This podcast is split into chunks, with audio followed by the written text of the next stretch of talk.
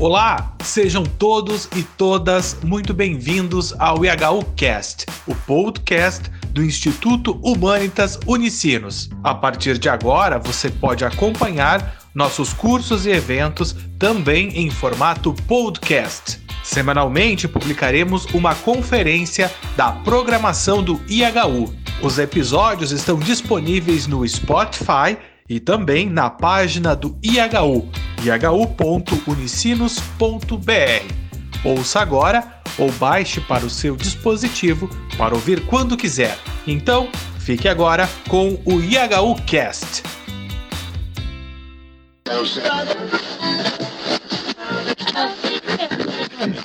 Olá, muito bom dia. Eu sou João Vitor Santos, da equipe do IHU. Sejam todas e todos muito bem-vindos.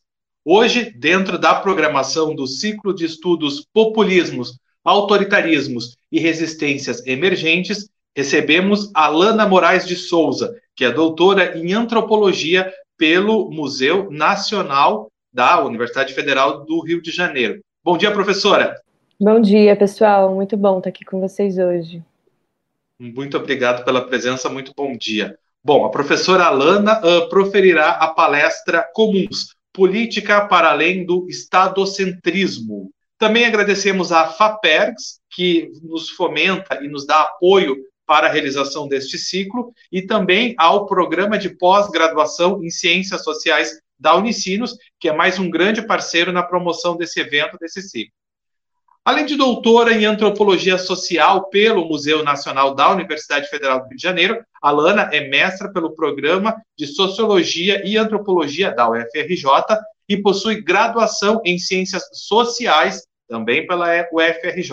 Atualmente, ela é pesquisadora do Laboratório de Tecnologia, Política e Conhecimento da Unifesp, em São Paulo, onde desenvolve ações de pesquisa e extensão. Professora, a palavra é sua. Muito boa conferência. Obrigada, João. Bom, queria começar então agradecendo, né? Agradecer ao pessoal é, do Ensinos e HU, sempre tão cuidadoso na, nessa confecção dos encontros. É, enfim, sempre muito bom estar com vocês com, com todo esse cuidado, né? É, eu preparei algumas anotações aqui para lançar na nossa conversa. Vou tentar não aborrecer muito vocês, né? Eu acho que estava conversando com o João dos bastidores. A gente já está nesse período, né? Quase no final do, desse segundo ano pandêmico, está todo mundo já muito exausto é, e muito saturado também, né? Dessa, dessa comunicação virtual, enfim. Então, acho que também é, um, é uma certa aprendizagem nossa sobre é, como seguir se comunicando de um, de um jeito sensível, né? É, apesar dessa saturação informacional e digital, né? Então, vou tentar um pouco abrir mais uma conversa, ativar o pensamento, é, do que fazer uma conferência super chata. Vou tentar, pelo menos. É, e vou falar um pouquinho sobre algumas coisas que têm a ver com, com as minhas pesquisas, né, nos últimos anos, enfim, é, minha pesquisa de doutorado é, teve a ver com ocupações em acampamentos sem teto nas periferias de São Paulo, é, onde eu pude pensar um pouco também sobre essa ideia é, dos comuns urbanos, talvez, né, a partir desses terrenos baldios ocupados. Eu tendo um retorno, um eco aqui para mim. Eu não sei se é porque o microfone é, do João tá ligado. Eu acho que agora melhorou. Foi, agora está perfeito. É, mas também, além dessa minha pesquisa de doutorado, né, que é, é pensar é, a partir desses terrenos baldios, né, do que, do que, e da vida possível, né, fabricada e produzida nesses terrenos, é, a gente também tem feito como pesquisa de extensão, é, como ação de extensão e pesquisa, né, na Unifesp, é, essas arquiteturas de, de pesquisa e, e e atuação que a gente chama de laboratórios do comum. Né? Então, acho que minha fala tem um pouco a ver com essas experiências, né? Bom, é, e nesses últimos anos, né, eu diria que até nas, nessas, duas, nessas duas últimas décadas, no século XXI, os debates sobre o comum emergiram com muita força em campos bem diversos, né, na economia, na teoria e filosofia política, no urbanismo, arquitetura urbanismo, no ativismo de diversas formas, nas ciências sociais também. E nesses debates, o comum aparece como princípio político, como governança, como modo de, gerar, é, de gerir recursos é, limitados em comunidades específicas, comum como aquilo que se contrapõe aos regimes jurídicos proprietários, seja público ou privado, comum como bens naturais, meio ambiente, é, como inteligência coletiva, como bens inapropriáveis. É, o que eu queria propor aqui para nossa conversa, então, é pensar o comum não tanto como um paradigma, né, muito menos como um programa, mas como um campo vivo de experimentações, de pesquisas, de práticas, de mundos, de perguntas, de tecnologias de cuidado e de lutas coletivas.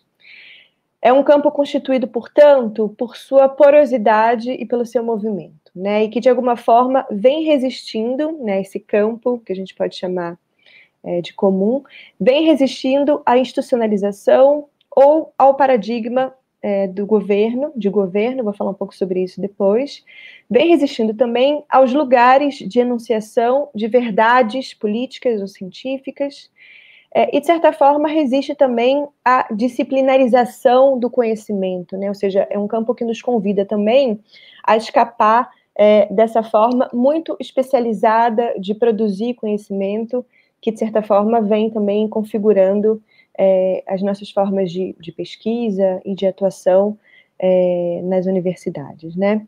E eu penso que esse caráter eminentemente inconstante, contingencial, inconforme, pode ser uma importante característica desse campo que vai entrelaçando teorias e práticas, experiências, histórias e infraestruturas coletivas e pode nos oferecer também melhores imaginações políticas para esse tempo de catástrofes ou para habitar as ruínas, como vem falando uma antropóloga Anna Tsing, né, pensando sobre como habitar as ruínas desse mundo. Mas isso implica dizer, então, que as práticas do comum são mais artesanais do que industriais. Elas não funcionam em um regime de escala, elas resistem e se converter em políticas universais, ainda que as suas realizações possam ter efeitos epidêmicos e, por força de atração e repercussão, podem se expandir e ganhar muitos outros usos e formas, como, por exemplo, o projeto do Wikipedia, né, que foi um projeto é, localizado, pequeno, colaborativo, né, mas que de repente foi tomando uma certa grandeza, né, uma certa escala, é, por sua força epidêmica de atração. Né, as pessoas começaram a se sentir convocadas em colaborar com esse projeto de conhecimento aberto e coletivo e colaborativo. Né? Então, a gente tem um exemplo contemporâneo do, do Wikipedia, como um exemplo é, bom para pensar o comum, ou o próprio do SciHub, né? Quem faz pesquisa sabe é, que muitos dos artigos hoje, infelizmente, das produções científicas, que são muitas vezes financiadas por é, fundos públicos, né? É, esses artigos eles ainda se encontram é, privados de certa forma, né? Porque eles exigem é, pagamento para ser acessível, mas Algumas outras plataformas, também colaborativas, né, infraestruturas do comum, como o SciHub, vem produzindo, vem possibilitando é, a abertura, vamos dizer assim, desse conhecimento, né? As comunidades de software livre, as técnicas de permacultura e agrofloresta, os modos indígenas de se relacionar com a terra, as ocupações de moradia, os usos de substâncias, plantas, como conhecimento que se faz da relação entre o corpo e o meio ambiente, lugares de memória, de ancestralidade. O comum não possui também um sujeito pré-determinado a quem se endereça. Ele é sempre fruto de um conjunto de relações e práticas, né, como esses exemplos que eu acabei é, de citar. É, e pensar como uma praticante do comum nos exige, então, saber estar aberto, aberta às singularidades de cada situação e o que ela nos exige, no sentido de interromper ou se esquivar dos modos continuados de extração, apagamento ou devastação operados pelo capitalismo colonial. Nos exige também reconhecer essa sempre precária teia entre cuidados, corpos e relações que atua na sustentação do comum. né? Não se pode é, falar sobre uma comunidade né, constituída a partir é, da defesa do comum, sem essas redes de cuidado que sustentam e cultivam é, dessas, enfim, cultivam essas comunidades, né? A gente pode então talvez pensar o comum como um campo de forças, né, mais do que um paradigma, é, como um campo de forças, um campo de forças afetado pelo mundo pelos processos de recomposição e reinvenção permanente face à devastação desses mundos. As práticas do comum nos exigem, então, entender e atuar não a partir de um programa ou de um projeto exterior a ser implementado, é, mas retomar o poder de sentir, de pensar e de decidir juntos, juntas, o que uma situação exige. É um habitar mais forte, e isso não é simplesmente, isso não é simples para uma certa cultura política e epistêmica que imagina ter sempre as melhores respostas para toda sorte e tipos de problema, ou imagina que um projeto de transformação social tem a ver com convencer ou iluminar as pessoas para que elas tenham a verdadeira consciência da sua própria situação. Não é simples para aqueles que aprenderam também a desejar o desejo do Estado, como fala a Judith Butler, ou seja, é, aqueles que pensam sempre em termos de inclusão, universalização, administração, implementação, maioria, administração. É, o que eu estou querendo dizer aqui é que a gente pode pensar o comum, então, talvez a partir dessas duas frentes, né? Ou seja, é, o comum como uma forma política, é, mas também comum como uma forma, como uma prática de conhecimento, né? Como um modo de conhecer e atuar nesse mundo. É, por isso, a gente fala também do comum é, como, uma, como um, uma força ontoepistemológica, essa palavra é, estranha, é feia, mas significa dizer que as formas de conhecer, as formas que a gente pratica o conhecimento, elas não estão separadas dos modos pelos quais a gente habita e existe no mundo. Né? Então, essas formas elas são implicadas umas nas outras. É, bom, mas também a gente pode dizer que a gente está diante de dois modos distintos de existências e práticas de fabricação de mundos talvez duas formas políticas e epistêmicas distintas. De um lado, a gente tem o paradigma do comum, esse habitar mais forte o mundo a partir das relações que nos constituem. E, por outro lado, a gente tem o paradigma do governar. Essa é uma distinção que eu pego emprestado de um filósofo espanhol, o Savater. De um lado estaria o que ele reconhece como o paradigma do habitar, e do outro, o paradigma do governar. No paradigma do governar, a realidade deve ser moldada à forma construída anteriormente pela razão. Né? Ou seja, primeiro a razão, primeiro a iluminação, o projeto, e depois se aplica essa razão, ou seja, se, dá, se pretende dar forma a uma realidade. Projeta-se o que deve ser, e a ação deve adequar a realidade a essa forma projetada.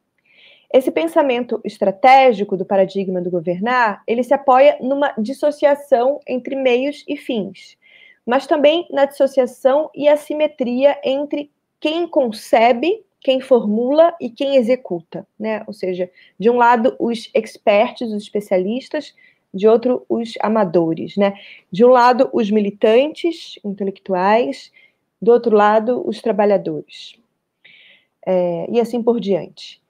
Governar é fazer, então, dobrar a realidade aquilo que foi projetado pela razão.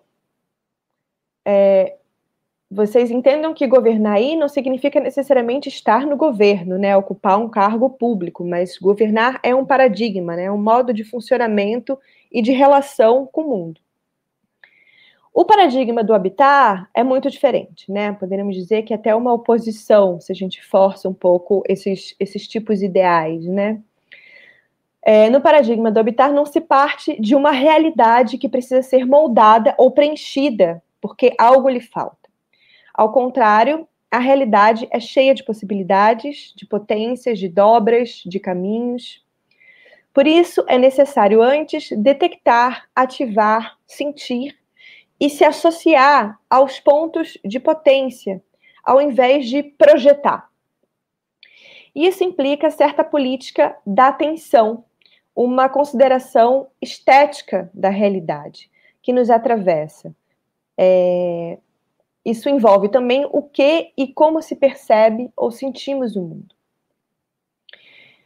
É, o problema aqui, no paradigma do habitar, então, é como desenvolver coletivamente uma capacidade de habitar o problema, um saber fazer com o que nos faz, com o que nos acontece, com o que nos afeta. A luta pela reapropriação ou sustentação do comum é parte fundamental de muitos embates contemporâneos, seja no que se refere ao direito à terra e a territórios, ao direito de permanecer nesses territórios, que são também territórios de memórias, de parentescos entre humanos e outros que humanos, territórios do sagrado, contra os velhos e novos cercamentos. Seja também a luta pelo conhecimento aberto contra a economia das patentes, contra os enormes financiamentos públicos a pesquisas vinculadas à indústria do petróleo, farmacêutica ou do agronegócio de forma geral. As lutas contra as muitas formas de extrativismos da natureza do conhecimento ou da economia cibernética de dados, da plataformização da vida, que vem expressando muitas formas de nomear o que a gente chama simplificadamente de comum. Aquilo que está entre todos, o que nos constitui como teia de relações, mas que não é de ninguém e muitas vezes não é intercambiável dentro do regime de valor capitalista. Os muitos povos indígenas, comunidades quilombolas, ribeirinhas, pescadoras, que seguem resistindo ao assédio de grandes mineradoras ou da pecuária industrial, por exemplo, resistem ao regime de compensação que promete dinheiro ou empregos em troca dos territórios. E resistem justamente porque cada território é um mundo. É onde se encontram os que já se foram onde se fazem parentesco com os rios, com os morros, onde se fazem saúdes e relação com o sagrado.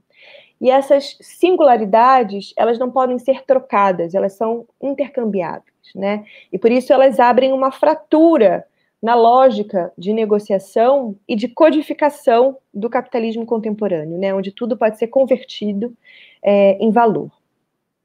E o que caracteriza essas lutas é que elas se deparam com as urgências da própria vida.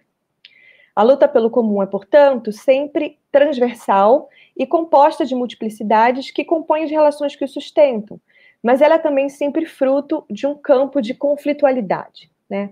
Não há luta pelo comum sem que o direito à propriedade privada ou estatal seja questionado, neutralizado ou desprovido de legitimidade. Dessa forma, o comum não é apenas uma regulação das relações sociais, mas ele também constrói é, novas instituições do estar junto, para além das monoculturas proprietárias.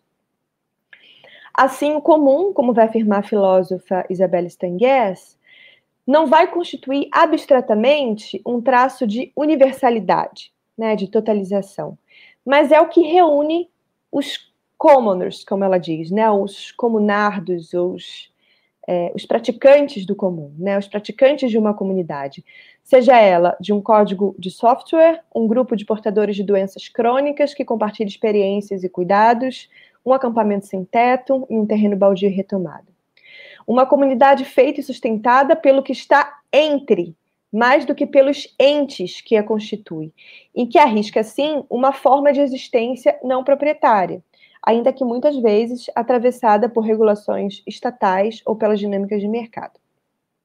Mas o comum também é constituído por uma sensibilidade, uma certa atenção ao mundo vivo, que de certa forma já existe e constitui mundos. Articula muitas formas de existir e de habitar o mundo que são herdeiras dos mundos e formas de conhecer não modernos. Mundos que precisaram ser destruídos para que o projeto moderno de domínio e expropriação do capitalismo pudesse se realizar. Por isso eu tenho pensado, eu queria propor para a gente pensar junto, é, que o debate sobre o comum, é, os comuns, não pode estar separado dessa tensão constitutiva é, com um projeto moderno civilizador. por meio do qual o capitalismo se tornou possível. Não só o capitalismo como modo de produção de riqueza, mas como modo de produção de pessoas e as suas relações. O capitalismo como uma ecologia que estabeleceu novas condições para a existência da vida no planeta. E o colonialismo segue afirmando, como vai falar de novo a Anna Tsing, é, esse excepcionalismo do humano e as questões relacionadas ao controle. Né? O colonialismo, a colonialidade é aquilo que recoloca o tempo todo as questões relacionadas ao controle. Ao invés, ao contrário, de instigar questões sobre a interdependência das espécies, como pode fazer é, esse campo de forças do comum. E essa história de expropriação dos comuns, como bem intuiu Marx, começa antes do capitalismo industrial. Né? Na Europa, ela teve a ver com a destruição das terras de uso comum, das relações das pessoas é, com os bosques e com as formas de cultivo que não estavam assentados em relações de domínio. Mas se o capitalismo industrial expulsava camponeses, pequenos produtores das suas terras, para erguer sua maquinaria social pela recém-indústria de tecidos na Europa, nas colônias, o algodão e outras matérias-primas só podiam chegar às metrópoles graças ao trabalho escravo, à tortura, à violenta expulsão das pessoas das suas terras, é, imundos em viagens de terror pelo Atlântico. Graças à devastação e expropriação de biomas, de práticas, de línguas, de conhecimento, graças à destruição de mundos compostos por entidades diversas, humanas, humanos, plantas, espíritos, morros, montanhas, entidades que podiam se ligar por parentesco, ancestralidade, pelos sonhos, mas que por mais diferentes e singulares que fossem e que são esses mundos, eles mantinham alguns princípios em comum. O reconhecimento de que somos feitos de outros e que, portanto, a nossa existência é feita de cultivar e honrar essas relações o reconhecimento de que tudo que nos mantém vivo não pode ser visto meramente como recurso. E que, por mais que existisse guerra, inimigos e disputas nesses mundos, a ideia do domínio e da expropriação eram estranhas, na maior parte das vezes. O capitalismo, então, para poder existir, teve que devastar esses muitos modos pelos quais as pessoas sustentavam e criavam o comum o mundo Yanomami, o mundo Guarani, o mundo Yorubá, relações entre humanos e outras espécies que não a de domínio e de subjugação. Então, nem tanto a fábrica, mas é essa devastação do comum a cena mais constante da história do capitalismo. O extrativismo ele se constitui como peça fundamental dessa máquina social, tecnopolítica e produtiva que organiza o capitalismo e a sua política colonial, e a sua continuada política colonial. É, desde a conquista europeia da América, ou antes, por trás de toda expansão imperial colonial, permanece um rastro de destruição, desterro e contaminação, tecnologias de apropriação do que é de todos ou do que não é de ninguém. A soberania moderna vai se constituindo, então, por essa ficção de começar do zero diante desse novo mundo. Né? A máquina extrativista se inscreve nas paisagens, superfícies, mapas que designam, então, o inanimado ou os meios para os fins do homem e a sua civilização. A política moderna, pela chave do progresso e em continuidade com essa empreitada colonial, vai secularizar a guerra contra a insubmissão, a guerra contra o comum. Então, eu estou interessada em pensar o comum como uma força ética, política, ontoepistemológica, que, portanto, guarda sempre essa potência contra-colonial. Né? Então, o comum, ele não é um momento pré-capitalista apenas, né? nem uma promessa pós-capitalista, mas é um conjunto de relações entre humanos e não humanos, de conhecimento, de infraestrutura e formas de cuidado e interdependência, que faz a vida perseverar, apesar do capitalismo e seu modo de devastar ou extrair as relações de interdependência que compõem e sustentam a nossa existência. O comum é sempre, portanto, multi-espécie, multi-agencial, não tem a ver com identidades ou pertencimentos identitários, mas com formas de vida que existem pela diferença e em movimento, e que atuam quando a vida, entendida como uma teia precária de relações, resiste em se converter em recurso. O comum, ele não é um objeto, portanto, não é uma essência, não é uma coisa, ele é sempre dessa ordem relacional da coprodução do inapropriável. É, e ele precisa deixar de ser comum para ser passível de apropriação exclusiva enquanto princípio político. O comum é sempre, então, inseparável da ação de comunizar, né, de tornar comum, ou de sustentar o comum. E é esse trabalho contínuo de recolocar, de coproduzir e de retomar em comum. E daí eu chego na, nessa última parte da minha reflexão, é, que é um pouco pensar esse, é, enfim, esse campo de forças do comum é, a partir à luz né, de questões contemporâneas sobre a política contemporânea, especialmente pensando a partir da América Latina. Né? Então, é, toda essa discussão ela vai se atualizar porque justamente nas últimas duas décadas no continente, na América Latina, cresce, cresceu a hegemonia do progressismo entre as forças políticas de esquerda. Né? É, a plataforma política governamental que garantiu a conjunção progressista fundamental, né, crescimento e inclusão, durante os anos dos governos progressistas, ela foi sustentada, em grande medida, pelos circuitos de commodities e as suas infraestruturas, ou por aquilo que muitos pesquisadores latino-americanos vêm chamando de é, neoestrativismo o que também acabou produzindo alianças eleitorais e garantias programáticas com as elites ligadas a esse extrativismo, né? O agronegócio, a, a pecuária industrial, enfim, a mineração. É, e, e, esse conjunto de relações é, passa a ser considerado o um motor do desenvolvimento progressista e das suas políticas de inclusão nesses últimos anos, né? O que fortaleceu também os grupos armados ligados a essas elites é, grupos paramilitares, as muitas formas de pedagogias da crueldade nas cidades e fora das cidades, que foram ajustando as lógicas de desempenho e de produtividade, fortalecendo o que a pesquisadora transfeminista mexicana Sayak é, chama de necroempoderamento né? O que pode ser reconhecido hoje no que chamamos o bolsonarismo, ou seja, essa relação do desenvolvimento a partir do neostrativismo é, e as suas elites, né, os seus modos de poder nos territórios, que produzem territórios e que regulam corpos nesses territórios, é, é o que a gente pode reconhecer também como esse tecido é, social importante para articulação e emergência do bolsonarismo.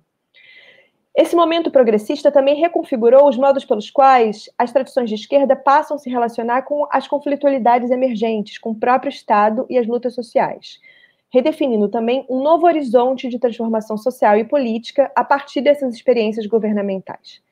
A ideia de um retorno ao Estado, com ênfase em políticas sociais, passa a se contrapor ao que era entendido naquele momento, né, no começo dos anos 2000, pelo progressismo, como neoliberalismo neoliberalismo era entendido, então, é, como um programa de Estado mínimo.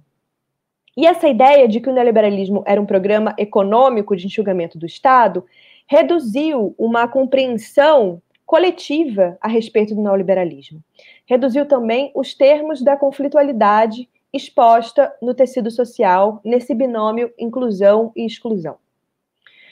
Mas se o neoliberalismo é entendido como uma forma, de forma mais ampla, né, como uma racionalidade que informa práticas, subjetivações, técnicas de governo, que aciona a matriz neocolonial do poder né, na devastação e expropriação permanente dos comuns, é, então é, a gente entende que é, o modo de fazer funcionar a democracia neoliberal é, é, faz com que o Bolsonaro não seja só uma exceção, né, uma ruptura com esse modo da democracia liberal, mas ele seja perfeitamente possível, né, se a gente olha é, por esse lado, ou seja, se a gente olha também, né, pelas geografias, pelas paisagens, né, e pela devastação do comum para entender o neoliberalismo, é, a gente chega à conclusão que o Bolsonaro é, é, uma, é uma virtualidade, né, ele é possível, ele não é uma exceção, Né? Ele não é uma lógica que rompe é, exatamente ou radicalmente com uma lógica anterior. Né? Bom, é, para concluir, é, o que a gente o que a gente presencia hoje também, né, é, nesses últimos anos no Brasil, é, é, também uma, uma certa reemergência das lutas indígenas e das pequenas resistências comunitárias que vão fazer frente à máquina de devastação bolsonarista pela defesa do comum.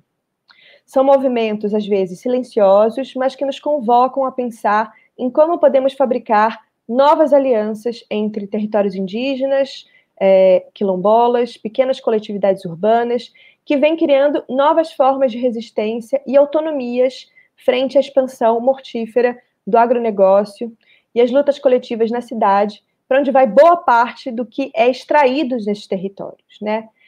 É, como a gente pode recusar, então, os sacrifícios do desenvolvimento, né, os sacrifícios que o desenvolvimento é, nos exigiu, é, para reinventar uma política do comum, né, uma política que recusa esses sacrifícios. Diante dessa crise atual das nossas instituições democráticas e da percepção generalizada do esgotamento das formas habituais do fazer político, o comum vai inspirar caminhos de experimentações políticas que nos obrigam a permanecer por mais tempo com os nossos problemas. E a partir daí ir tecendo um meio, né, reticulando em novas individuações coletivas um novo fazer político. Como me disse mês passado o Caraí, que é um professor Guarani Imbiá, aqui da terra indígena é, da Zona Sul de São Paulo, Tenondeaporã, o Carei vai dizer: eles falam que a gente indígena é vagabundo, mas é que para gente felicidade é outra coisa. É ter tempo, é poder cultivar o nhanderecó, que é o modo de vida guarani.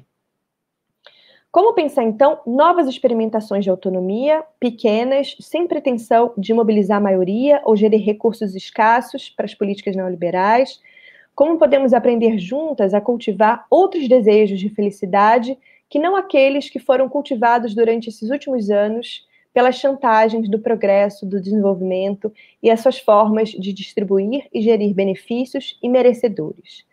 Como voltamos a cultivar o tempo livre, o tempo entre nós, como vem fazendo os Guarani aqui em São Paulo, recriando seu Yanderecó, o comum Guarani? E eu sigo com outras perguntas. Como retomar a relação com a vitalidade das lutas coletivas, dos movimentos de não conformação, de hesitação, os movimentos que se expressam por formas mais ou menos visíveis de antagonismo, movimentos que se fazem não pelos desenhos de unidade, mas de multiplicidade de diferenças na defesa da vida, como retomam, como vai retomar agora os zapatistas nas suas últimas cartas e formulações, né? é, onde eles estão nos convocando agora a pensar sobre, é, sobre a defesa da vida, né, como é, a luta mais importante desses nossos tempos de neocolonialismo. Como voltar, então, a investigar novos possíveis entre pesquisas e lutas? Essas perguntas se desdobram em várias outras e nos convocam a pensar em experiências coletivas de luta pelo comum como experimentações de formas coletivas de existência, o que inclui suas infraestruturas, seus aparatos técnicos, formas de decisão, regimes de troca de cuidados, paixões de dissidências e formas de cumplicidade. E todas essas perguntas nos levam também a pensar sobre como tecer essas cumplicidades entre recusas, né? sobre como produzir tecnologias de desaceleração e de encontro, como são as cozinhas coletivas nos acampamentos, as fogueiras noturnas, a precária presença do sinal de 4G nesses territórios, como é aprender uma dança nova, novos movimentos para o corpo, que também são experimentações de cura, como vem falando os Guarani nas, nas suas retomadas de território, ou também as mulheres sem teto nas ocupações é, nas periferias de São Paulo. Né? São novas paixões, é, técnicas de plantio, temperos, ou então um novo golpe, uma nova estratégia para se esquivar da polícia. Essas curas não são aquelas que restituem a eficiência bioprodutiva do corpo, mas são curas que nos permitem percursos de investigação sobre o que pode o corpo em seu cansaço, em sua exaustão, em sua ineficiência, né? em sua abertura para as contaminações do mundo e dos encontros inesperados que fazem com que a gente possa experimentar outras vidas que não aquelas que nós estamos obrigadas a viver. são comuns, sustentados então por interdependências táticas. E uma das contribuições importantes dos movimentos de defesa do comum é a afirmação de que a gente pode fazer tudo isso aqui, agora, com as infraestruturas que temos, com as pessoas que queremos, compartilhar essas experiências, não conscientizá-las ou ser portador de algum tipo de iluminação, mas oferecendo a nossa cumplicidade, a nossa disposição de errar muitas vezes e de voltar a aprender muitas vezes com os outros e graças aos outros. É, ou a menos voltar a fazer perguntas mais interessantes. Bom, eu acho que é isso. Eu queria deixar um pouco essas muitas perguntas iniciais para a gente pensar junto, né? Nos laboratórios do comum que a gente tem experimentado em situações bastante localizadas, é, é, sempre sobre também fazer melhores perguntas, né? E como, e como a gente se pergunta em companhia também. É, mas o que eu queria trazer para vocês um pouco hoje é isso, né? É, como a gente pensa as lutas pelo comum, ou o comum como campo de forças, também a partir dessa matriz contra-colonial, vamos dizer assim, né? Entendendo que é, a expropriação do comum, né, a devastação do comum e o contínuo apagamento, enfim, ou, é, ou destruição do comum tem sido a marca, né? Não só é, é, do colonialismo, mas também dessa nova fase do neoliberalismo que a gente pode entender como neoliberalismo neocolonial. Bom, é isso, gente. Queria deixar então essas perguntas iniciais para a gente pensar junto. E obrigado aí pela escuta. Nossa, muito obrigado, professora Alana. Acho que foi muito enriquecedor. A gente fica com muita coisa. Eu não paro de tomar nota aqui. Meu papel já está pequeno, já estou fazendo mil apontamentos quase para fazer um. Acho que não é nem perguntas no final da conferência, quase um café com a professora Alana, né? então, assim, a gente abre, pessoal, o debate, né? Bom, professora Alana, vamos às perguntas. É, como eu disse, acho que a sua fala foi muito provocadora e logo no começo eu já comecei a colocar. É, eu vou furar fila aqui, vou fazer uma pergunta inicial e logo no começo da sua fala eu já pensei aí numa questão que eu tenho que ter trazido comigo, mas eu acho que o final, isso quando você fala de retomar a cumplicidade, o final da sua fala é, me tocou tanto assim, foi tão significativo. E aí eu vou trazer brevemente uma experiência pessoal de por que tudo isso, né? Na semana passada eu voltei para a universidade para uma atividade depois de mais de um ano e tive uma impressão. E aí no final de semana eu também pela primeira vez depois de muito tempo fui para um lugar público com muita gente, uh, dirigi no trânsito, voltei a pegar trânsito e fiquei também muito impactado no sentido contrário na universidade eu senti uma solidão, um vazio das pessoas naquele campo, no, na ocupação daquele espaço como fazíamos. E nesse outro lugar público, que foi no centro da cidade, foi dentro de uma cidade, um lugar pulsante da cidade de Porto Alegre, eu senti um, um, um acesso, um, uma espécie de voracidade para ocupar esse lugar, mas não de uma forma coletiva, mas de fazer o uso e fruto daquele local para eu me desestressar, para eu sair de casa. Então, assim, é, eu recebi xingada no trânsito. Naquele lugar, eu tive dificuldade de achar um espaço para ficar com a minha família. A gente foi praticamente engolido, né? Então, aí chego na minha pergunta. De, pensando nisso, vindo nessa linha de raciocínio, como a pandemia, e não só a pandemia, mas esse, essas transformações neoliberais que você coloca, mas também pontuando a pandemia, como ela impactou e ela pode vir a transformar essa experiência do comum tanto realimentando como daqui a pouco desnutrindo, né, a partir desses interesses mais individuais de tomar os espaços.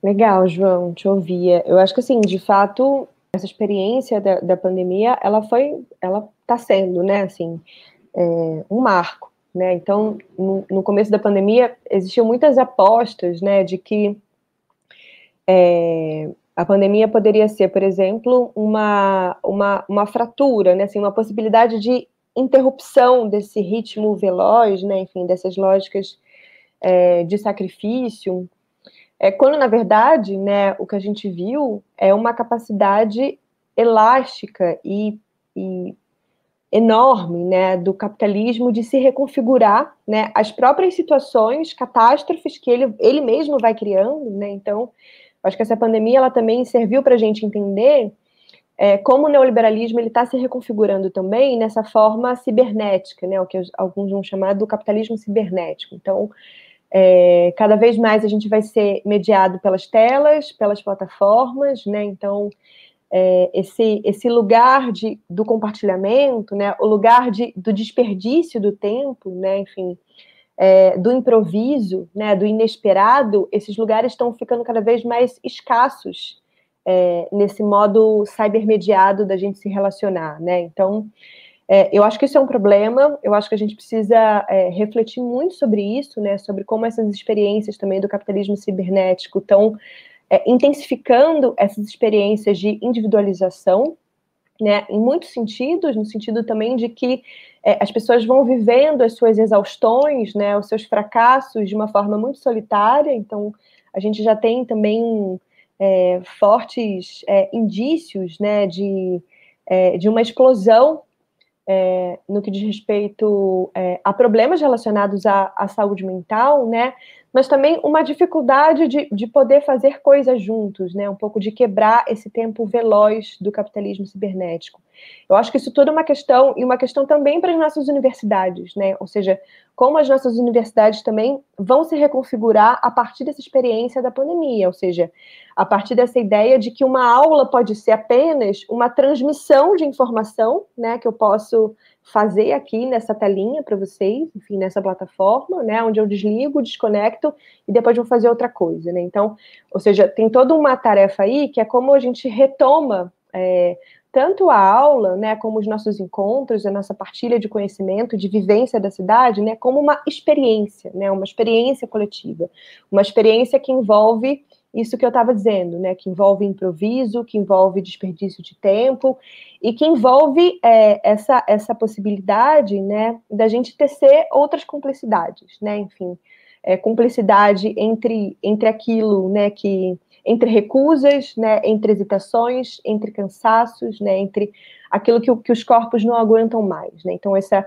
essas cumplicidades podem abrir brechas né, para a gente pensar como retomar a experiência coletiva e entender também que a pandemia visibilizou muitas formas é, de comum, né? Ou seja, não é possível pensar essa catástrofe sanitária para além da vacina, né? Das muitas formas de cuidado, né, que tiveram que ser arquitetadas nas periferias, mas também fora delas, né? Ou seja, é, essa ideia de que as pessoas precisavam cuidar uns das outras, né? E a gente, e muitas de nós, é, reconfiguramos as nossas vidas a partir dessa urgência do cuidado, né? Então, quando minha avó pegou Covid, meu pai pegou Covid, né? Eu tive que parar de fazer tudo que eu estava fazendo, né? As mil coisas que eu estava fazendo, enfim, e pensar junto com a minha irmã, enfim, junto com outras pessoas, como é que a gente conseguia é, fortalecer essa rede de cuidado, né? Eu acho que isso é importante, essa ideia de que, no fundo, a gente está vivendo um mundo de catástrofes, né? Essa percepção de que a nossa existência é muito precária e de que a gente vai precisar um pouco reconstituir, reconstruir essas relações de cuidado para sustentar o comum, né? O próprio, a noção de saúde, né? Essa ideia de que a nossa saúde depende da saúde do outro, né? Assim, os mecanismos de, de, contágio deixam, tornam isso muito visível, né? Que só, só, é possível pensar numa saúde se ela for coletiva, né? Não adianta eu estar é, vacinada e bem protegida dentro da minha casa é, se tem outras pessoas que, que não podem, que não puderam ficar em casa, né? Que não puderam é, se isolar como, como eu pude, né? Então, ou seja, tem, tem desafios interessantes também que a pandemia é, coloca para gente é, em relação a essa política do comum. Interessante, professora, perfeito. Acho que é isso aí, é essa redescoberta que temos que fazer, talvez um pouco diferente do que a gente imaginou que fosse fazer no começo da pandemia, mas também é, sempre tem perspectiva essa que eu achei perfeito, né? Essa lógica de retomar a cumplicidade, né? E de viver esse comum. Bom, uma outra pergunta aqui que nos chega do Guilherme Tender, ele fala o seguinte, doutora Alana, o tema dos comuns passa por uma categoria muito valiosa para o sistema capitalista, a propriedade privada. Quais os maiores, os maiores desafios para a institucionalização de alguns bens ou recursos na esfera da propriedade pública, como a terra, a água, o ar, etc., em tempos de antropoceno? Legal, Guilherme. Eu não quis usar essa palavrinha da antropocena, que ela já virou super uma marca agora, né? Principalmente entre antropólogos, mas eu acho que é isso mesmo, né? Eu estou pensando aqui o comum é, a partir, enfim, fácil antropoceno, né? Vamos dizer assim. É, para lidar com os problemas do antropoceno também, né? E eu acho que tem esse, esse regime proprietário, né, que você traz para a conversa, é fundamental nos debates do comum, né? Ou seja, é, tem essa ideia de que é, as relações que constituem um comum, né, os modos de vida, de existência, é, no fundo, elas desafiam o regime proprietário da relação é, do humano com o mundo, né? É, e esse regime proprietário pode ser tanto privado é, como também estatal. Então, acho que o desafio do comum é, é pensar que o comum ele não é o público também, né? Ele não é o público estatal. É, o comum ele, ele pode ser pensado, né, então, a partir de, de outras regulações é, que não a privada e o público, né, ele, ele coloca desafios, né, para comunidades, né, para pessoas que estão sendo afetadas é, pelas expropriações do comum, é, sobre como criar, então, essas infraestruturas de defesa desse comum que não passem necessariamente pelo Estado. Eu acho que pode passar, né, ou seja, a defesa de serviços é, públicos, por exemplo, da água, né, enfim, ou a defesa de regulação pública estatal é, de florestas e matas é, contra, contra o desmatamento e a devastação. Mas, por exemplo, né, o que várias é, o que, várias, é, que vários povos indígenas fazem, né? Alguns do Maranhão chamam, por exemplo, de guardiões, né? Ou seja, é organizar uma defesa no, no próprio território, né? Contra o avanço dos madeireiros, né? Ou seja, é uma, é uma inteligência de autodefesa ou de defesa do comum, né? Que não passa necessariamente pelo Estado. Se a gente pensa hoje é, como esse governo, por exemplo, está totalmente implicado, né? É, com esses interesses privados de madeireiras, né, enfim, da agropecuária, ou seja, o que eu quero dizer é que é, o público é, não necessariamente ele vai nos defender, vamos dizer assim, né, porque ele pode estar, tá, e na maior parte das vezes, no neoliberalismo, ele está associado a interesses privados. Né? Então, eu acho que o comum ele passa uma, uma linha transversal, vamos dizer assim, né, que não vai recusar o regime do que é público, mas ele precisa inventar outras formas de defesa é, e de inventividade né, que não necessariamente passam pelo público estatal, né? E por isso é o comum. Né? O comum é essa outra coisa. Né? Perfeito, professora. Uh, eu trago uma outra questão aqui, uh, também a gente vai conectando com as vivências da gente, né? E eu vou lembrando muito disso. Eu, no começo, havia pensado em questionar, assim, ou pedir um pouquinho mais de detalhes para entender por que, que essa perspectiva neoliberal e, vamos dizer assim, totalitária, pensando no caso específico do Brasil, por que, que ela tem esse, eh, esse elan, esse, assim, essa pulsão por acabar destruindo com qualquer forma e manifestação do comum. Mas eu trago isso pensando a partir desses fóruns de participação uh, mais institucionalizado mesmo. E trago um exemplo. Na minha cidade, uma discussão sobre o patrimônio histórico, um grupo do patrimônio histórico, um colegiado com representações, etc., etc., teve seu estatuto, altera seu estatuto alterado a partir de uma proposição do próprio município, e ele mudou uma palavra que faz todo sentido e que coloca o, esse colegiado como um órgão consultivo e não mais deliberativo. Então aí eu me pergunto, né, como a gente pode construir esse comum para além das chamadas, vou chamar assim, lógicas estadocêntricas? Porque até então esse fórum era uma maneira que se criou para poder entrar dentro de uma lógica do Estado. Mas a gente vê que o próprio Estado já está achatando isso, né? E aí? Como construir o comum para além disso que eu estou chamando, então, de umas lógicas estadocêntricas, mesmo em fóruns de participação?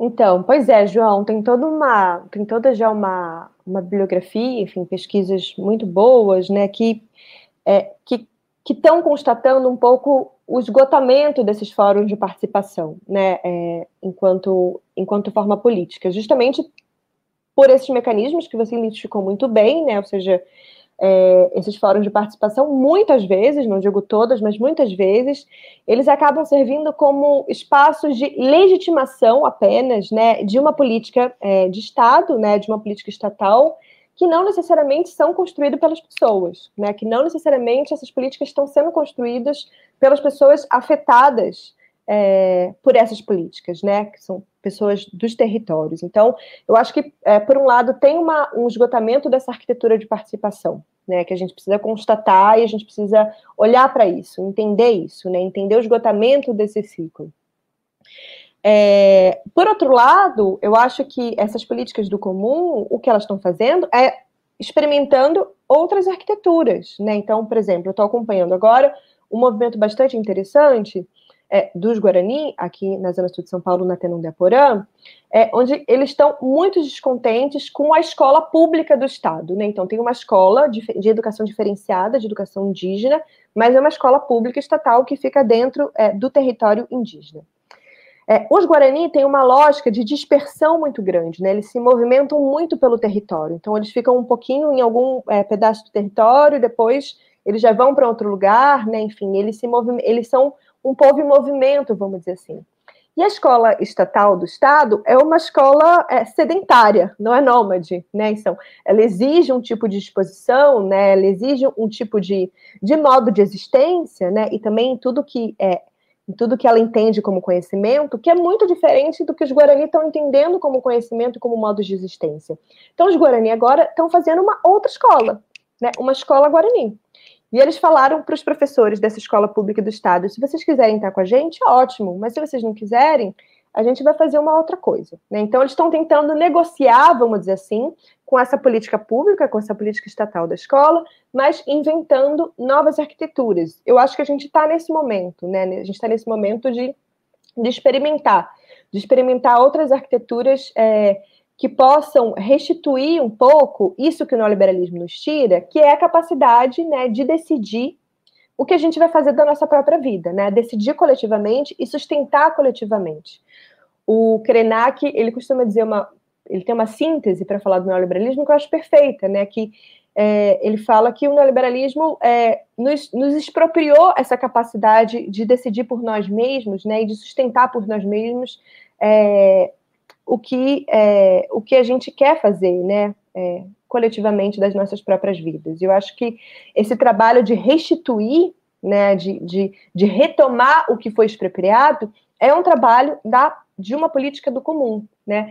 E por isso que o bolsonarismo também ele é tão feroz, né, ou o neoliberalismo autoritário é, pelo mundo é, em suas diversas facetas, é tão feroz contra as políticas do comum, contra as práticas do comum, né? Porque são nesses momentos né, de inventividade, de experimentação de novas arquiteturas, é, que a gente acaba descobrindo que talvez a gente não precise dessa escola do Estado, pública, do jeito que está no, no, território guarani, por exemplo, né? que talvez a gente possa fazer algo é, melhor, né? algo que nos, que nos permita mais felicidade, vamos dizer assim, mais alegria, mais tempo livre. Né? Então, essa coisa de chamar é, os indígenas, por exemplo, é, de vagabundo, né? de, de fomentar todo um tipo de violência armada nesses territórios contra as populações indígenas, então, justamente porque os indígenas estão se recusando a entrar nessa lógica né? da produtividade, do trabalho como sacrifício, né? para construir, para sustentar outras arquiteturas. Né? E por isso que isso se torna tão perigoso diante desse neoliberalismo neocolonial, né? Eu achei perfeito esse exemplo da escola, eu acho que é um belo exemplo, e pensando em escola, eu fico pensando também que talvez não seja esse momento de retomada das aulas, volta para o presencial, atrás desse déficit educacional que todo esse momento nos proporcionou, também não é um convite para que a gente, no nosso território ali, da nossa escola, pensamos a nossa forma de retornar, e a forma que nossos alunos e nossa comunidade escolar precisa retornar. Eu acho que provocativo nesse sentido. Total, João. Também. É interessante que essa, os Guarani começaram a repensar essa escola na pandemia, né? Ou seja, quando a escola parou de funcionar, eles começaram a pensar: nossa, mas a gente é muito feliz sem a escola. a gente é mais feliz sem escola, né? Porque assim, sem a escola a gente pode, né? As crianças podem acordar e todo mundo vai em volta para a volta da fogueira contar os sonhos, por exemplo, né? Que é uma prática bastante uhum. importante para os Guarani. a escola estava interrompendo esse tempo dos sonhos, né, de contar o sonho.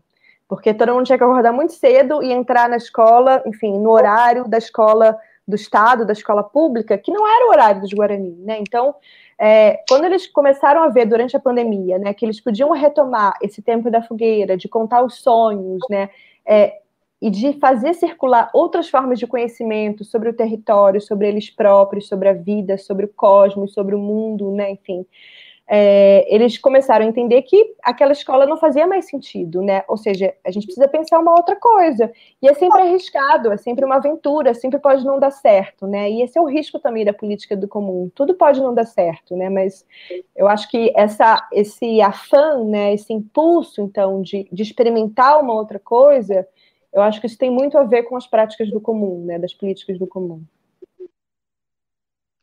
Perfeito, muito obrigado. Vamos para mais uma participação aqui do Lucas Luz. Penso e reconheço a potência do comum.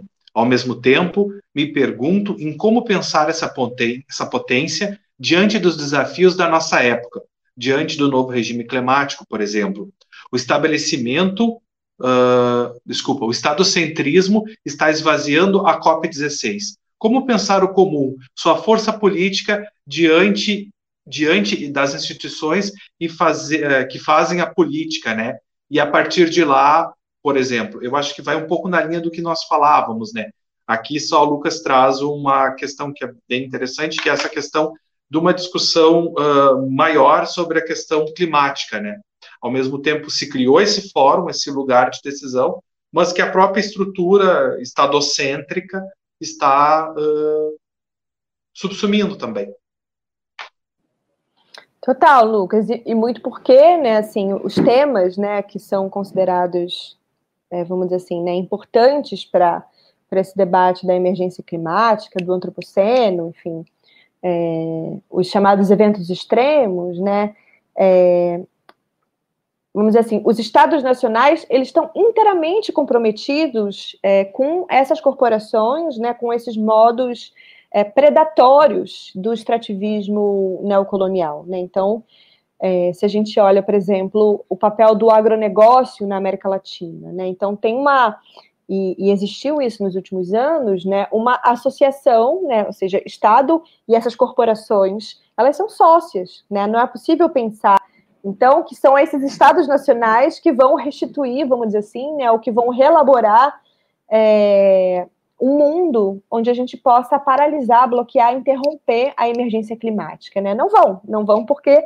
justamente eles estão comprometidos, né, com as grandes mineradoras, com o agronegócio, com a agropecuária, né? Se a gente olha é, para a China hoje, né, nesse, nessa nova onda, né, é, imensa da China de, de, urbanização e também da expansão da fronteira a, é, agrícola chinesa, né? Tudo isso tem a ver com o desenvolvimento nacional da China, né? Então essa, essa inseparabilidade entre Estado Nacional e interesse de corporação é, é, é um problema para os debates da emergência climática, né? Porque, no final das contas, é, essas coisas estão muito entrelaçadas. Então, o, eu acho que o que uma política do comum precisa fazer e está fazendo, né, é mostrar que existem outros modos de se relacionar com o meio ambiente, né, dessa relação entre o humano e o não humano, é, que não esses os modos predatórios, né? Então, por isso que eu acho que tem essa reemergência, né? Assim, da, das vozes indígenas, comunitárias, enfim, é, que estão apresentando, né, fatos que são inquestionáveis, né? O fato de que nas terras indígenas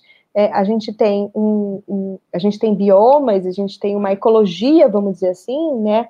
É, que não tem a ver com a predação, né? Que não tem a ver com a exploração permanente, que não tem a ver com é, com extrativismo, ou seja, essas outras ecologias elas são possíveis e elas acontecem, né? Mas acontecem justamente porque os povos indígenas têm uma, têm uma concepção, né? Ou se relacionam de mundo com o mundo de uma forma muito diferente é, do que aquele do projeto moderno da civilização e do desenvolvimento. Né? Então, acho que a gente está vivendo um momento também de, como diz a, a, a Gerá Guarani, que é uma liderança aqui da Guarani de São Paulo, ela diz que a gente precisa pensar também como, a gente, né, como nós, a gente pode se tornar mais selvagem, né, porque se aqueles que são considerados, que eram considerados selvagens, né, são aqueles que agora estão melhores posicionados, vamos dizer assim, para lidar com a emergência climática, né, e com as catástrofes ambientais, então a gente precisa é, de vez, né, abandonar os, é, as chantagens e as promessas da civilização e do desenvolvimento e voltar a aprender com aqueles que recusaram essa chantagem, né, que ela chama de selvagens, ou seja, a política do comum também precisa tornar-se selvagem, como ela vai dizer. Pois é, e nessa linha aí do Estado-nação, né, do Estado nacional, essa, esse grande legado da modernidade, um dos, né, a gente pode dizer que o Estado Nacional moderno ele é inerente ao privado? Acho que sim, João. Né? Se a gente é, pensa que o, é, que o capitalismo ele só pode se constituir é, pelo Estado Nacional, né? ou seja, por essas formas de garantir é, a militarização, vamos dizer assim, né? É, dos interesses privados, né? Então, não, não tem capitalismo sem Estado, no fundo, né? Ou seja, é, o mercado e o Estado não são entidades opostas, né? Mas, no fundo, o capitalismo precisa do Estado é, para poder se reproduzir, né? Ele precisa do exército, ele precisa da polícia, né? Ele precisa das instituições é, de disciplina, de controle, é, ele precisa assegurar a ordem, né? Para seguir o seu fluxo de devastação e expropriação. É, eu acho isso uma, é, uma consideração muito importante, né? Que eu acho que isso ficou meio embaçado nas últimas duas décadas no Brasil e na América Latina. Essa ideia de que o Estado se contrapunha ao mercado, né? Eu acho que tem vários dispositivos, né, de controle, é, de interrupção, né, de distribuição de bens públicos que podem ser feitos pelo Estado. Sei lá, se a gente pensar, por exemplo, é, no que foi né, os ganhos é, é, das cotas raciais nas universidades públicas nos últimos anos, né, é inequívoco, é inegável uma política pública que, é, de reparação que pode democratizar um pouco mais as nossas universidades, que, que, é, que eram muito menos democráticas, né, eu acho que existem essas brechas de negociação, mas é, do ponto de vista estrutural, né, assim, no fundo, do ponto de vista histórico também, né, é o Estado que assegura, né, é, de forma é, violenta, inclusive, né, os interesses privados é, de corporações privadas. Né? Então, eu acho que é interessante a gente, é, por isso que eu acho que o comum apresenta um pouco essa transversalidade, né, é, esse modo de, de pensar e fazer política, pensar e fazer existências coletivas, infraestruturas coletivas, é, que não passem por essa, é, necessariamente por essa implicação, por essa sociedade estar no mercado. Ok. Uma pergunta que nos chega agora pelo Facebook. Aliás, as perguntas seguem abertas. É, o Guilherme uh, Bassardi, ele encaminha essa pergunta aí pelo Facebook. É, ele coloca assim: um retorno ao comum significaria um retrocesso tecnológico com sentido já não desenvolvemos tecnologia própria de, de ponta? Ele faz uma, uma provocação aí nesse sentido. Então, Guilherme, tem essa coisa é, que é bastante comum.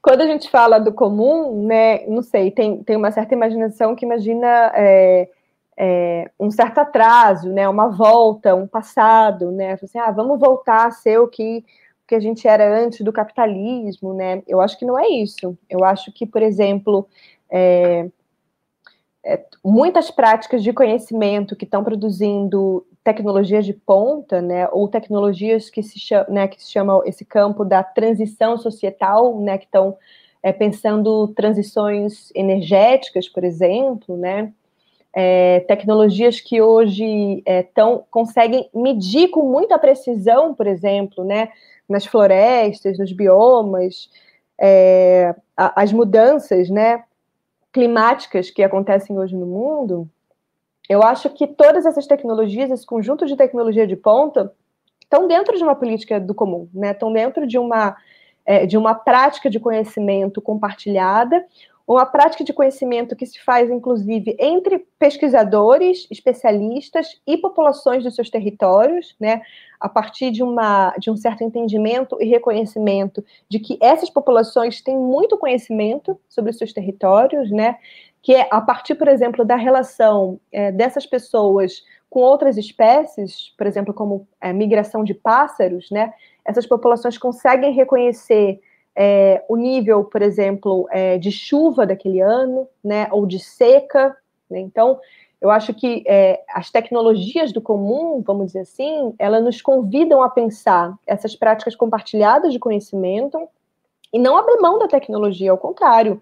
Eu acho que a gente pode produzir melhores tecnologias, ou tecnologias de ponta, como você diz, Guilherme, é, se a gente é, abre mão de, um, de, um certo, de uma certa ciência, né, que está muito comprometida também com interesses corporativos, se a gente pensa nesse slogan, o agro é tech, né, ou no nível de financiamento público que existe, existiu e segue existindo, né, para pesquisas relacionadas ao agronegócio, né, no Brasil.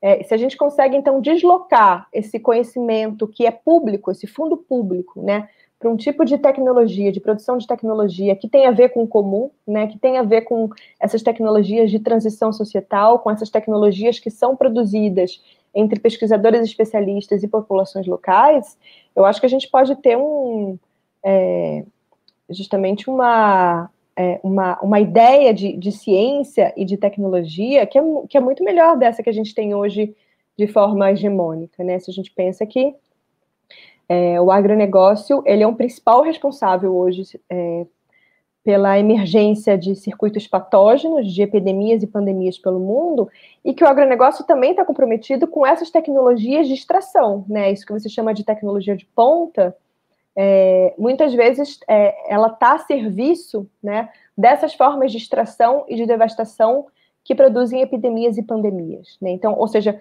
quais seriam essas outras tecnologias do comum capazes de recuperar a biodiversidade, né, capaz de recuperar a variedade biológica do planeta, é, para que a gente possa ter alguma chance, né, enquanto espécie, de sobreviver num futuro próximo. Acho que esse é um desafio importante. É, professora, essa questão que o Guilherme coloca é uma coisa é, comum mesmo, você coloca, e bem recorrente, e eu acho que é importante a gente pontuar, porque muitas vezes se coloca, né, ah, porque a modernidade então corrompeu uma série de coisas, né, não, quando se tem essa constatação, não se trata de retornar, então vamos pensar numa linha histórica, não se trata de retroceder da modernidade para o medioevo, né, mas sim de pensar uh, nesse sentido, numa espécie de avanço da própria modernidade. E aí eu até queria lhe provocar também nesse sentido para pensar o seguinte: se a gente passar partir então desse pressuposto de que a modernidade de uma certa forma ela mata algumas perspectivas do comum e alimenta esse individualismo, né? Como não se trata de voltar algumas casas, o que, que a gente poderia conceber a partir disso aí? É possível a gente ainda reformar algumas bases e conceitos da própria modernidade, ou já se trata de deixar isso de lado e nos abrirmos para conceitos e novas uh, possibilidades que se abrem, por exemplo, numa ideia de uma pós-modernidade? Então, João, é, eu acho que esses termos, né, o pré, o pós, é, eles confundem um pouco, porque, no fundo, eles estão recolocando essa ideia bem evolucionista de pensar a história, né? Ou seja, essa ideia de que, que é bem moderna, né?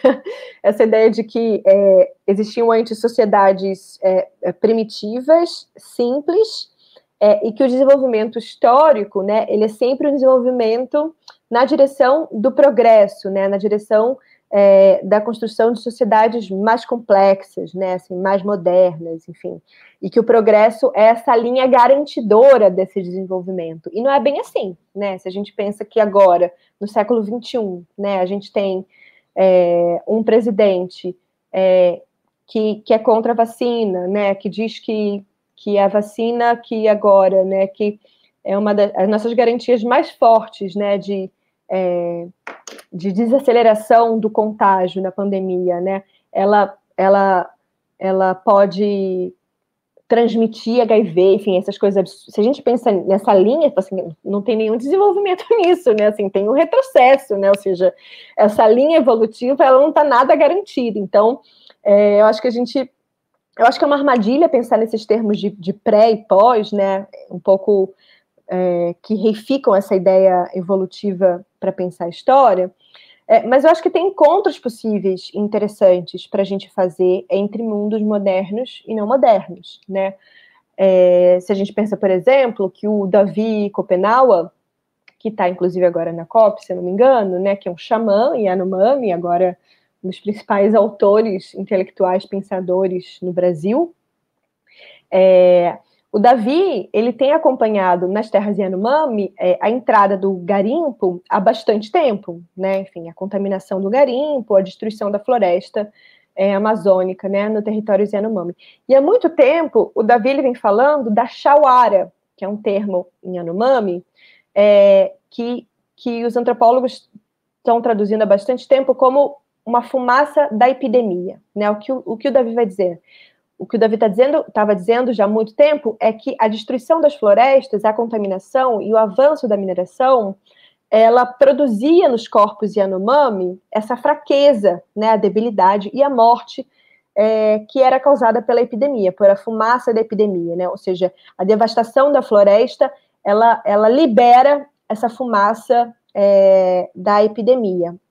E é justamente isso que aconteceu com a pandemia do Covid-19 agora, né? Ou seja, a, a pandemia ela só pode acontecer porque as barreiras naturais da diversidade biológica é, das florestas, elas foram é, elas foram destruídas, né? E quando você não tem barreiras biológicas de diversidade da espécie, diversidade de espécies de plantas e animais, né?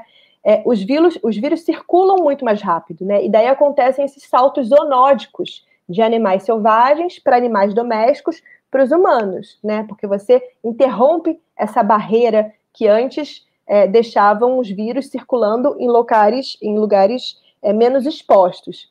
A gente pode pensar, então, que o xamã Yanomami, né, o filósofo xamã Yanomami Davi Kopenawa, antecipou de muitas formas o que a gente está vivendo hoje como uma pandemia. O que eu quero dizer é que eu acho que tem é, formas de pensar a produção de conhecimento a partir desses encontros, né? Então, não é dizer que o, o conhecimento que o Davi está produzindo a partir da sua experiência na floresta é, ele é maior ou menor, ou mais complexo ou mais simples, do que o conhecimento que se produz nas universidades, né, pela epidemiologia, pelos pesquisadores que estão olhando é, a pandemia é, e, e, epidemias várias hoje no mundo, né? Mas eu acho que talvez o que uma política do comum pode propiciar, pode permitir, né, é o encontro entre esses conhecimentos, né? É essa ideia de que somos todos é, expertos, somos todos especialistas em experiência, né, nas nossas experiências, e que, e que portanto, é, nesse sentido, a gente vai produzir uma ciência ou uma tecnologia, é, um conhecimento muito melhor quando a gente tem esses encontros, né, quando a gente leva a sério o conhecimento da floresta, né, quando a gente leva a sério o conhecimento dessas pessoas que estão praticando o conhecimento nos seus territórios. Eu acho que esse é o desafio de uma, de uma ciência é, do comum, né? Então, eu acho que aí a gente espanta um pouco essa armadilha de pensar pré-moderno ou pós-moderno, é, mas pensar talvez uma modernidade mais interessante, é, ou uma modernidade também que recupere, vamos dizer assim, essas experiências contracoloniais, né? Para sua própria superação, né? ou a superação daquilo que envenenou, vamos dizer assim, é, a modernidade e que vem propiciando esse mundo de catástrofes, né? A ideia de progresso, de civilização, desenvolvimento, enfim. Então, veja só como a gente aprende, né? Eu aqui em mais uma lição. Porque, assim, a história ela não é evolutiva e ela não tem que ser e, e, por isso eu vou levar esse exemplo para a sala de aula, porque a gente insiste em sala de aula e tentar fazer essa desconstrução e mostrar que não se trata disso, de, de, de, dessa linha, e aí eu acabo caindo e incorrendo nessa coisa de nomear. Então, assim, nomeando estadocentricamente, eu tento desconstruir. Mas eu acho que é bem importante isso, de não, não é, porque às vezes as pessoas entendem isso. Acho que um pouco da pergunta do Guilherme e um pouco do que os alunos trazem é isso, assim, bom, então tá, então a gente vai ter que voltar ou a gente vai ter que ir para frente? E não se trata disso, né? Eu acho que não é essa a, a questão, né? Acho que é a abertura. E aí, é nesse sentido, é, Wagner essa, traz uma... Essa porosidade, né, que eu falava no começo, né? Assim, a gente precisa de uma, de uma ciência com poros, né? Ou seja, ela precisa estar aberta ao mundo vivo, ao que as pessoas estão produzindo de conhecimento, né? A gente precisa saber cultivar esses poros. Isso aí. Nesse sentido, o Wagner traz uma contribuição para a gente aqui, é, até lembrando a história da fogueira que você trouxe, né, ele coloca assim: é, Rui Mingas, um poeta angolano, escreveu que, aí a citação do poeta, meninos à volta da fogueira aprenderiam a fazer contas, mas também sobre liberdade, sonhos e tudo mais. É tudo isso, né? Não é, é, é se abrir para toda essa possibilidade, sem esse formalismo, sem essas gavetinhas da modernidade. Total, Vá. E é uma temporalidade, né? A fogueira, ela produz uma temporalidade, é um outro tempo, né? Então, eu acho que também é uma tecnologia. A gente pode pensar a fogueira como uma tecnologia, né? Uma tecnologia de encontro, uma tecnologia poética, uma tecnologia de relação, né? Uma tecnologia que nos faz entender também que às vezes é uma questão de temperatura, né? Para os corpos se transformarem, né? Ou seja, é, o fogo também ativa é, algumas disposições, né, no nosso corpo. É, enfim, acho que a fogueira é uma super tecnologia de, de encontro aí. Importante. E tudo isso sem precisar depender da senha do Wi-Fi, né? o Wagner traz uma outra, ele traz uma pergunta agora, na verdade, além da contribuição, né? Ele questiona como não cair em hiperfragmentações diante de um, de um maior tensionamento dos conflitos identitários no mundo contemporâneo? E ainda, né? Como o comum pode ajudar a pensar em uma soro fraternidade real? Eu acho que vai na mesma toada aí, né? É isso, Wagner. Eu acho que a política do comum, né, assim, ela não é uma política que atua é, por identidades pressupostas, né? Assim, ela, ela sempre se realiza é, a partir de uma comunidade de afetados ou afetadas, né? Então, é, se a gente pensa hoje na, na luta, né, enfim, é, contra as catástrofes climáticas, né, contra esse regime do antropoceno, né, é uma luta que vai articular lutas indígenas, lutas camponesas, né, mas também de uma certa de um certo setor que está na cidade, né, também é, nas universidades, né, fazendo pesquisa, é, ou seja, não se trata muito de, de pensar uma identidade, né, é, previamente colocada, é, mas de pensar como a gente pode atuar, né, para defender um comum, né, ou seja, para defender um rio, é, para defender é, uma terra, né, para defender a nossa existência como espécie é, no planeta, né, para defender um software livre ou uma plataforma que está possibilitando para a gente acesso a artigos e produção científicas, mas que está sendo criminalizada é, pela polícia como pirataria, ou seja, é, todas essas coisas elas, elas suscitam defesas, né? Defesas de quem se sente afetado por aquela, por aquela construção do comum, né? Por aquela existência do comum. Então, eu acho que as políticas do comum, elas podem ser ótimos antídotos, vamos dizer assim, né? É, é, não, não, diria contra a identidade, né? Mas, assim, elas, elas são experimentações, vamos dizer assim, né? De lutas políticas que se fazem pelas diferenças, né? Ou seja, é, ela, ela não necessita de, de atributos, né? Ela, ela pode ser feita a partir de muitas diferenças, a partir de muitas singularidades, né? O que importa é fazer funcionar aquele comum, né? Sustentar, defender ou criar aquele comum. E daí, diante dessa política do comum, todos nós somos praticantes, né? Nós somos portadores de alguma verdade ou portadores de alguma identidade fundamental, mas somos praticantes daquele comum. Tem uns, que estão, tem uns praticantes melhores do que outros. Nós somos todos praticantes. Mas que pratiquemos, né, professora? Que pratiquemos. Isso que é importante. A gente já está chegando ao finalzinho da nossa, da nossa atividade de hoje e eu estava aqui me coçando para fazer uma pergunta para você e pensei, não, em função de tempo não vou. Mas aí uma pessoa muito tímida, que não quer ser identificada, uh, só por timidez mesmo, me mandou essa pergunta para o WhatsApp e aí eu tomei a liberdade de fazer. Então eu faço essa pergunta para a gente encerrar. Uh, e a pergunta é a seguinte: como você vê as relações uh, de governo das esquerdas alinhada, alinhadas às elites? a gente pode pensar no Brasil, né? Mas uma prática, mas também uma prática que é muito costumeira aqui no Ocidente, né? Então, como você vê as relações de governo das esquerdas aliadas às elites? Seria uma falta de imaginação política uh, e dá força para o, para o enfrentamento, ou é um condicionamento da estrutura do Estado liberal? João, acho que as duas coisas, né? Assim, eu acho que é um. É, eu sou muito, eu sou muito cética e, e desanimada em relação a essa esquerda organizada, institucional que a gente tem hoje no Brasil, né? Assim, tem algumas exceções importantes de, de figuras importantes, né? Que estão ainda é, lutando é, nesses espaços, mas eu não acho que nada de, de novo ou importante no Brasil, né, enquanto resistência, enquanto criação, experimentação, vá surgir desses lugares.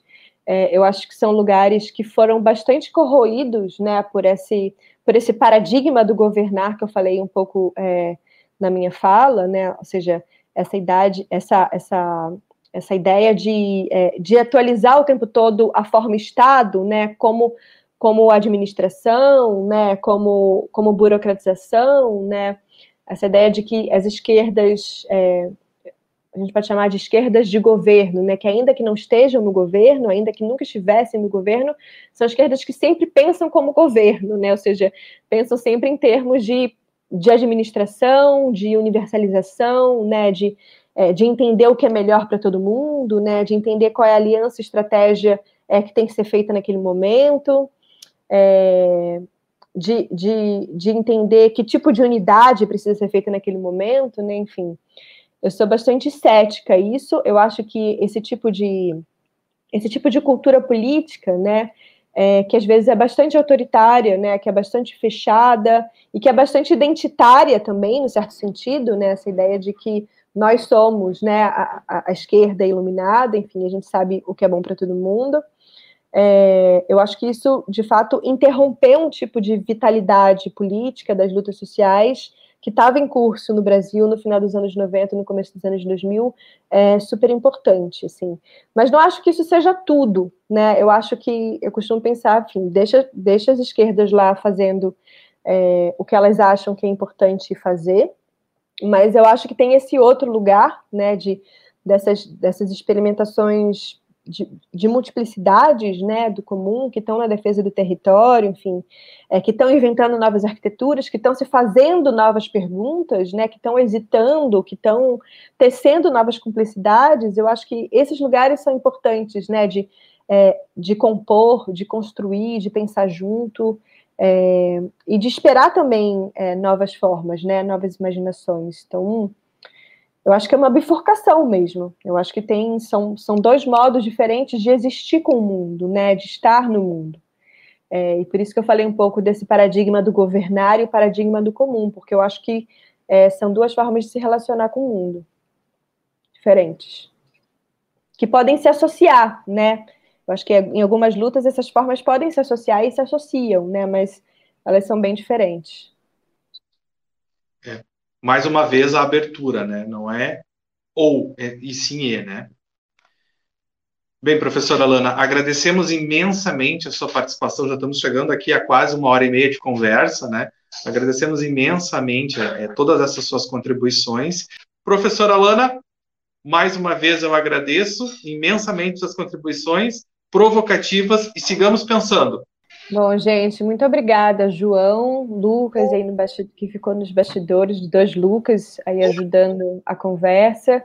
Enfim, agradecer a todo mundo, DHU e Sinos, né, mais uma vez é, promovendo um encontro, uma conversa super legal, cuidadosa, né, é, onde a gente também vai tecendo cumplicidades. Obrigada também ao pessoal que ficou aí assistindo, perguntando, enfim, se interessando por essa conversa. E a gente segue, a gente segue conversando e praticando, experimentando. Muito obrigado, muito obrigado. Gente, a todos e a todas, um, um bom restinho de quarta-feira. Fiquem bem, se cuidem e um abraço. Tchau, tchau.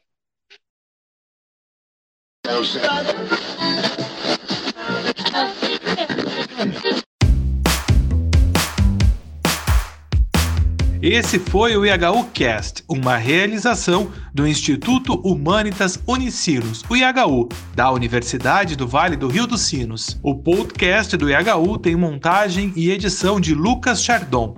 Abertura e encerramentos comigo, João Vitor Santos, e direção de Ricardo Machado. Acompanhe o IHU também nas redes sociais e nos siga no seu tocador de podcast para não perder os novos programas. Até mais!